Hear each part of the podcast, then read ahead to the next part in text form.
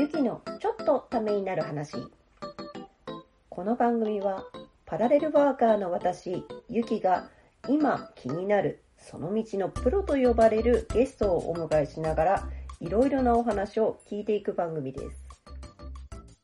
ゆきが今気になることをプロと呼ばれる人たちのお話を伺うちょっとためになる話今回はですね新しくオープン予定のまあオープンもプレオープンをしたんですけどカフェスプーンさんにお邪魔しての、えー名前のアプリではアプリスプーンでは、えー生配信とで、はい。録音での配信でノートでお届けしていきたいと思います。いやースプーンさんのややこしいけどそのアプリのスプーンさんの方ではずっと垂れ流してるわけじゃないですか。そうですね。そうすると私の方は一回一回当然切るんですけど本来ならばその切った切った間というか、まあ、2回目とか3回目の間はですね話す、まあ、放送には乗らずに前回こうだったからああしようとかみたいな話をするんだけどそれがそのままもうそっちに行ってるので怖いよねこの人のやること。もう私がゲストをお呼びしてんだか私がゲストになってんだかちょっとよく分かんなくなってきたなって思ってるんですけど前回ねこのカフェで音声配信も行ったりするということですごく面白いなと思ったんだけれども、はい。初回の配信でね1回目の話、まあ、スプーンではちょっとずっとな流してますけども、はい。音声配信内で感触的なものをちょっとつかみながらお店を開店することにしたみたいな話をしてたと思うんですけども、そうは言ってもうん。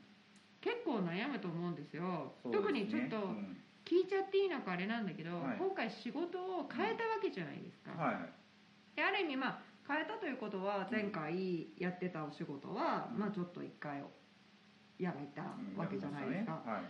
誰でもそうだと思うんだけど同じ職場に、まあ、同じ職種でか、うん。職種で職場を移る時も結構悩むと思うんですよ、うん。ましてやね異業種でしょ一応、ね。食店って。完全なる異業種ですね。結構その辺って悩みませんでした？全然。全然悩んでないです。すごいね。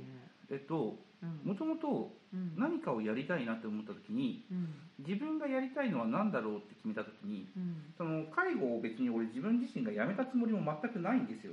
うんうん。あのーなんでかっていうとうん。俺がやっていた介護の動きってうん。まちづくりの動きそのものだったんですよね。うんうん要は自分が福祉、まあ、老人だろうが障害だろうがうん。変わらないんですけどうん。その人たちが自信を持って街に出れる動きをしてたんですよ俺。うんその自分の仕事でね。うん。でそれをただ単に形を変えてうん。このカフェというスタイルを使いながらうん。誰もがここに足を運んで情報発信情報を知ることができて発信することができると。うん。でここに来ればいろんなことが楽しめる。うん。しかも駅前ですと。うん。でその時にどんなスタイルだったらみんなが利用してくれるのかどんなスタイルだったらみんなが楽しめるかってやった時にそれがたまたまカフェだったっていうだけなんですよ。でそもそもその自分が今仕事を辞めるっていうふうになったきっかけっていうのがうん、うん。まあ、コロナのワクチンもあったんですけどうんうん。体調がいろいろあったりとかもしたんで。そうなんだよね、それって聞いてもいいの？言全然いいですよ。言ってもいいの、うん。あれなんだよね。1回目のワクチン打ったらうん。副作用ががっつり出てしまったんだよね、そうそうあのびっくり私そそういう人はちょっと間近にいなかったから。これ載せてこっちこっちは別に俺言ってもいいんだけど、うん全然そういう話はいいと思います、うん。別にそのワクチンを接種しないという話ではなくて実際に接種して副作用が出た人の話ってなかなか聞けないじゃないですか。じゃあちょっとこの話をすると、うん。あのまあ、仕事で介護職だったから、うん。まあ、皆さんよりも先にそうだよね。一発打ったんですよね。先に打っていいっていうね、でそれを打って、えーっと2日後。うん。というかもともと1回目打った時に、うん他のみんなと反応が違ったんですよ俺だけ。そうなんだ、うん。しびれるっていう反応があったの。でもそれは結構聞くよね手がしびれるっていうのはね。他の人それが打った後の方で聞き始めて、うんうんで俺だけその時打った人別に何にもないとか痛いとかっていうのがあったんだけど、俺だけしびれてる。うん。しかも腕全体しびれ始めた、うん怖い。なんかおかしいよねって言ったんだけど、他の人にそんな反応見られなかったんですよその当時って、うんうんうん。早かったからねまだね。そうなんですそうなんです。んでそこで打って、うん。そういうふうになったのは俺だけですってなって、うん。いやおかしいんじゃないかっていうふうになったんだけれども、うん。そしたらもうずっとねうん。その喘息みたいな発作が出ちゃった。うんうんうんでそうなってくると体力がどんどんどんどん奪われていくわけですよ。もともと喘息持ちなの？小児喘息だったんですよねだからそんなにあれとかはなくて。でもやっぱり、その今でも結構言われてるのがそのワクチンの話ではなくてあのかかって重症になる人っていうのが隠れ持病っていうか本来、まあ、今は医者にはかかってないけど前にそういうのがあったとか、あとは生活習慣病って呼ばれるものっていうのは本当にまだ分かんないだけで実はよくよく検査すると君、まあ、糖尿の毛があるよとかそういうのがあるじゃないですか。そういう人たちが実はその重症化するんじゃないかみたいな隠れ持病みたいな話が出てるけどそれに近いよねちょっとね。多分それに近かったんだと思います、俺自身がその多分小児喘息で喘息隠れてたんだよねきっと。でそれを受けたことによって再発してしまったっていうのが多分今回の状況なんですよね、だから2回目は医者から、あのアウトでしょ？そうアウトなんですよ。結局でもそれがかい今回これを開業するこのお店を開業するきっかけになったの？まあ一つですよね。そうなんだ。それならば、まあその医療従事者よりもっていうことではなくて、そうそれならばその2回目も受けられないしみたいなのもあって、それならば医療従事者よりもこういうことの方があいやそこは基本そういうんではなくて、うんうん。1回目受けられません2回目受けられません、うん。あ1回目受けられました2回目受けられません、一応抗体はついてます、うんただうん。そのほら今の仕事というか前の仕事か、うん。前の仕事はうん。ワクチンを打って仕事することが大前提だったんですよそうだよね。私もさ今さちょっと舞台監督から、うん。この間ちょっと話したと思うんだけど、うん。少し軸をまあもともと舞台監督はちょっと自分のライフスタイルの問題もあって少しお休みさせてもらってる。特にツアーなんてちょっと今子供もいるのでとてもじゃないけど家を留守にできる状態ではないのでうん。行ってないんですけどでも海外のやっぱりちょっと状況を見てるとライブのツアースタッフとかってなってくると大型になるとねもうワクチンを打てないとん。ちょっと参加できなくなるんじゃないかなって思っていて、で私がじゃあそうした時に私自身はもともとインフルエンザですごく反応を示す人間だったから、小さい頃からやめてくださいって言われてるのね。もうインフルエンザですごい熱出して。あインフルエンザのワクチンをってこと？そうインフルエンザのワクチンっていうか予防接種をやめた方がいいですよって。何かあっても知りませんよって先生に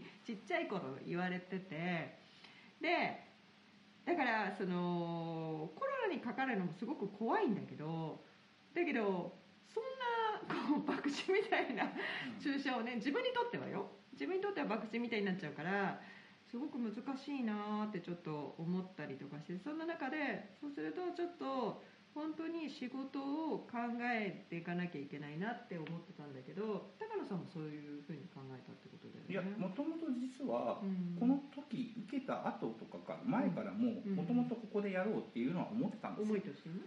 思いとして。うん。でただここはそもそも出そうとした時に関しては、あの仕事を続けながらやろうとしてたことなのでうんうん。うんうんでややろうとしたことなのでだそれを切り替えてじゃあこっちに専念しようと思っただけだったんですよね。でまあこ逆にうん。飲食店っていうことでうん。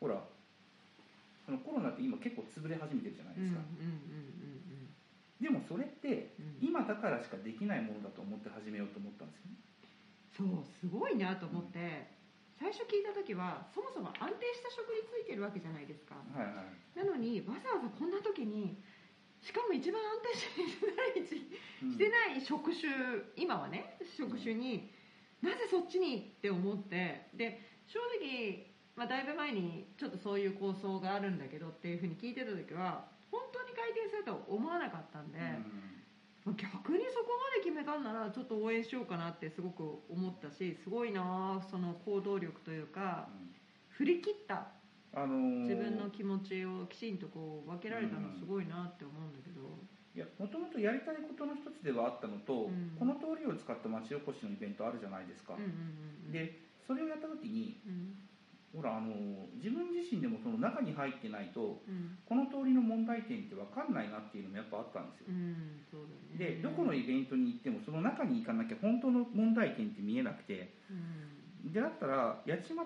にいるのに八街の問題点をうん。中央部にいて、うん。それを確認しながら自分でやるんだったら、うん。店構えないと面白くないよねって思ったんですよねもともとうん。なるほど。でもう一個あって、うん。コロナの時期だからできないんだよねとか積み潰すんだよねじゃなくて、うんむしろ今の時期だからやるべきなんですよ。うん。あのーこんな言い方したらすごい失礼なんだけどうん。店が潰れていく中うん。でちゃんと補助金とかそういった制度があってうん。でコロナのこういった対策とかうん。いろいろ今店の中でもしてるんですけど、うん。そういった人に対しての補助金まで出る。うん。でそれを目当てにしてるわけではないけれどもうん。逆に今こういった職業がやりやすいんですよね、うん。それはすごい逆手に考えた考え方だよね。でもうん、それは保証はないよ間違いなく、うんうんうんでもあの潰しは効くと思ったんですよ。うん少なくとも今お試し期間の間としてうん。そういったものができるのであればうん。いろいろやってみて店を全く開けないでその詐欺営業をしてるわけじゃないから、ね。うん、だからそういうふうにちゃんと営業させていただいた上でうん。どこまで自分がやりたいことができるかとかうん。こういったものがどこまでできるのでうん。飲食店のその機材だとかそういったものがうん。この潰れていく中で安く買い叩かれてるんですよね。うんうんうんうんうん。だからそういった機材をね。安く手に入るそうそう手に入る。でしかも音響機材は俺もともと持ってた。そうね。あと場所があればある程度できる。うん。でまあコーヒーの知識は正直なかったですけど知り合い連れで結構いろんなコーヒーの話聞いて、先ほどもちょっと飲んでもらったとは思うんですけれども、うん美味しい。そうそう美味しいって言ってもらえるものができた、うん。でお酒も夜やるんであったら必要だよねっていうことで、うん。それはもうもともとさあのーね、第1回目とかのこのトカズさんの話とかもあると思うんですけれども、うん。あのーお酒好きだもんね。好きなんで、うん。そういったものの知識ももちろんありますと、うん。だとしたらうん。いっそやっちゃった方がうん面白いよね、うん。で金稼げるかどうかって、二の次でしょ？二の次。いやえっとまあ二の次っていうか、うん。そのそこの打算はあるんですよ、うんうんえっと基本ねうん。手取り用に俺20万くらいしかもらってなかったんですよ。うんうんうんうん。すごいぶっちゃけた。ぶっあのこれ大丈夫かそのうん。ぶっちゃけ、大丈夫大丈夫、うん。手取りでねうん。額面上はすごいもらってたんですよ。うんうんうん。でも手取り20万ぐらいなんですよ、うん夜勤とかやってうん。24とかそんくらいいってるんですけど介護士の給料ってそれぐらいなんですよ、うんうんうんこれでもらってる方って言われるんだからそうだね。介護士って私すごくもうちょっと国が何とかしなきゃいけない職種だなって思ってるんだけどうん。のなんていうの？給料の面をねなんとか押し上げていかないとうんいかんなって思うんだけど、うん。すごい。ででもやっぱりすごいと思う、いやだからこそ逆に今だからやるべきもんだし、うん今だからできるもんだし正しいと思うけどね、うん。そのよく私その今やってる仕事以外にコーチングとかの仕事もしてるんですけど、で企業のアドバイザーみたいなこともちょっとやったりとかしてるんだけど、うん。その中でやっぱり言われるその悩む時に人がね悩んだ時とかに自分が本当にやりたいことが何なのかっていうことをまずお金はとりあえずちょっと置いといて一回考え直したらどうですかってよく言ったりとかするんだけどやっぱりそこがありきだとそのこの間高野さんが言ってたけど疲れてんだけどなんか辛くないんだよねみたいなうん。のがあって、ただじゃあずっとそれが人間の暮らしとして正しいかどうかは分かんないんだよ。私も舞台監督っていうのはすごくハードでうん例えば朝の7時に入って夜中の3時とかに出たりとかするうん次の日また5時からとか入ったりとかするから、うん。いやいやいやみたいなブラックもブラックだろうっていうような感じなんだけどでもやっぱ疲れるけど辛くはないんですよそんなに。うん。疲れ全然辛くないですでやっぱりライブとかだと、まあ、高揚感もあるからもあると思うんだけど、うん。そのやりがいもあるから。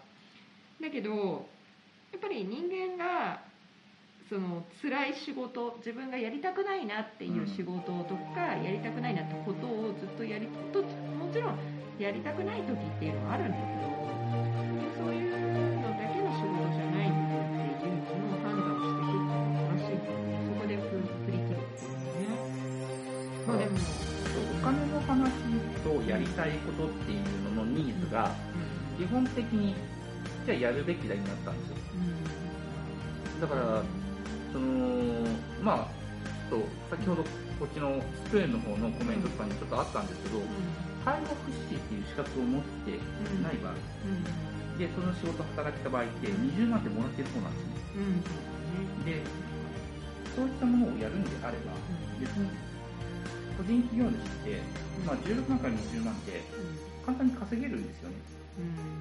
一人だったら。だったら、やってみるやってみよう。で、マイナスにならなければ、いやこの店の維持さえできれば、ある程度のものっていうのも、まあ、あったんで。まあね、ただその代わり450万一気に飛んだけど、びっくりしたけどね。そうは言うけど回転資金が必要だからね。一気に飛びましたよ。でしょ？そう。だからやっぱそこで悩んだりとかすると思うのよ人は。でもまあちょっと年っていうのかわかんないけど高野さんの年っていうのはある意味チャレンジ新しいことにチャレンジするもう最終的なところのほんのちょっと前の年だと思うんですよ。